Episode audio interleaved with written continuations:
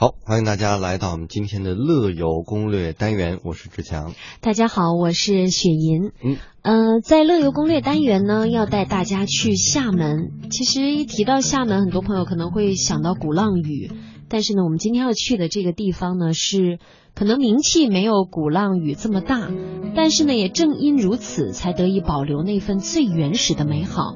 而且我觉得厦门啊很多本地人都喜欢这个地方，对，本地人会去的，嗯就错不了。对，它坐落在环岛路旁的一个小渔村。嗯，嗯这个地方就是曾厝垵。呃，有人说呢，曾厝垵会盖过名声远播的鼓浪屿。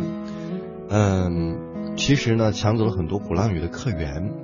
它这儿呢有很多好玩的，同时也有很多好吃的海鲜可以在这儿，而且价钱比鼓浪屿那要会便宜很多。嗯同样，它也是临近海边，也能看到美景，而且呢非常方便。嗯它在厦门的环岛路，也是世界最美的马拉松赛道的旁边。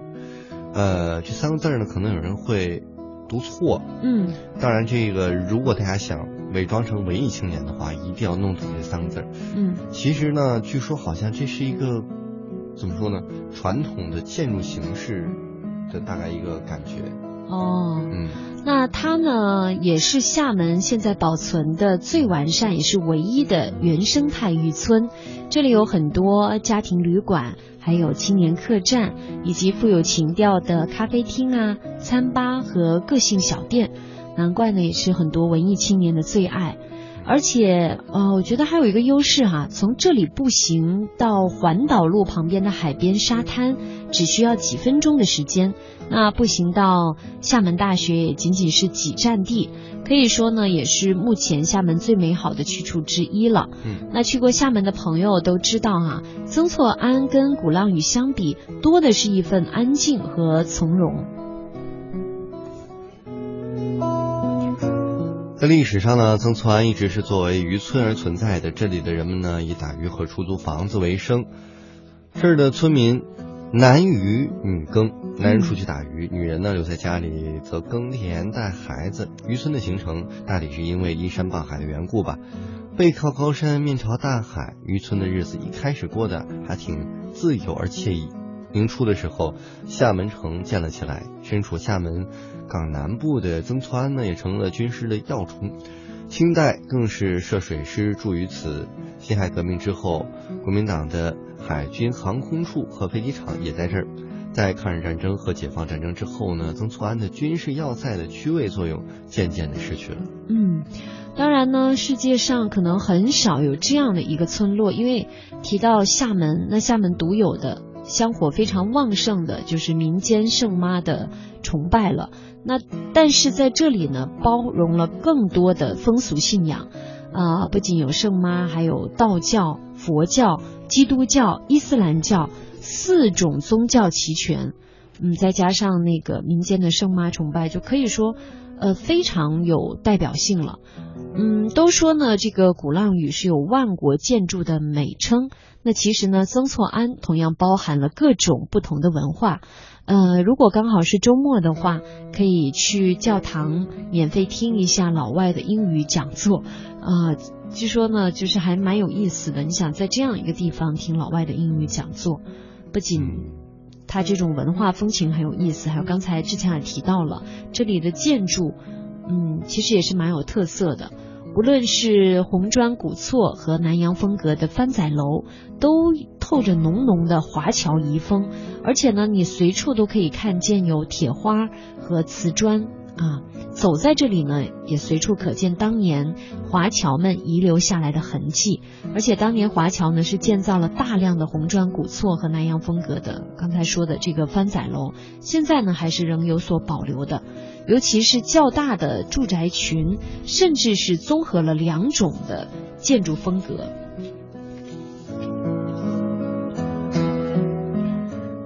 接下来呢，我们到京城别院去看一看。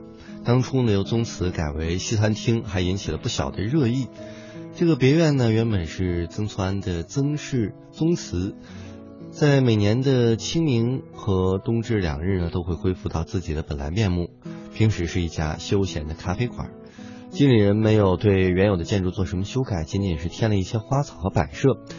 具有一个两百多年历史的闽南贵族的小姐的床。那么这个别院呢，是目前老外最集中的地方了。一到周末，一屋子的金发碧眼。所以这一景我觉得也蛮有意思的，在这么传统的中国的古村落里面，一一进去一屋子都是金发碧眼的外国人。那当然呢，为什么这里能吸引这么多的外国人，还有咱们中国人呢？因为它，我觉得它。它首先它的住宿非常的方便，而且呢有不同标准的家庭旅馆，还有呢各种房屋提供出租，价格也比较低。你像一般的工薪阶层啊、学生啊，还有背包族啊，还有像什么穷游族，我觉得都是不错的选择。这里呢，嗯，可以根据你自己的经济实力来选择，既有一般风味的。这种美食和大排档，又有环境优美的高档酒楼，吃住呢都十分的方便。而且这里尽管呢是经过了一些改造，但是我们知道去很多地方旅行，有时候最遗憾的往往就是在繁华的都市当中，你可能很难碰到一个保留着这个地方原汁原味的地方，就是原汁原味的某些细节，就是。在这里呢，竟然依然保持着一个基本原生态的渔村，所以这一点是非常难得的。哎，那么来这儿应该怎么玩呢？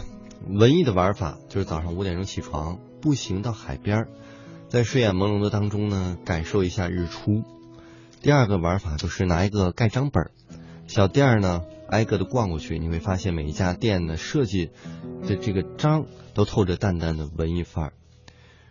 拿小本儿，这个我干过，在上海世博会的时候，每个馆的排队，然后你看到每每一个那个馆的那个章都有它地方的特色。那你这个本儿现在还能找得到吗？找不到了。所以人有时候我觉得也蛮奇怪的，真是为了旅行而旅行，对啊，为了得到这个东西而去付出了好多，但是其实回过头来又好像不是特别的珍惜。对，还有怎么玩呢？就是到文艺的小店。嗯，或者是一些寄明信明信片的地方，有两种寄法，一个呢是选择正常的明信片，然后寄给你的同事，也可以寄给你自己。不正常的明信片寄给谁？不正常的不是寄给谁，你想歪了啊！是慢寄，可以寄给未来的自己。自己啊，明年你会收到一个去年你今年啊，嗯，自己寄给自己的明信片。我以为是若干年后，二十年。有的时候啊，你会觉得挺有意思的，嗯，你的心境。就会有很大的变化，嗯，你有没有冲动寄给未来的自己？没有，一点不文艺。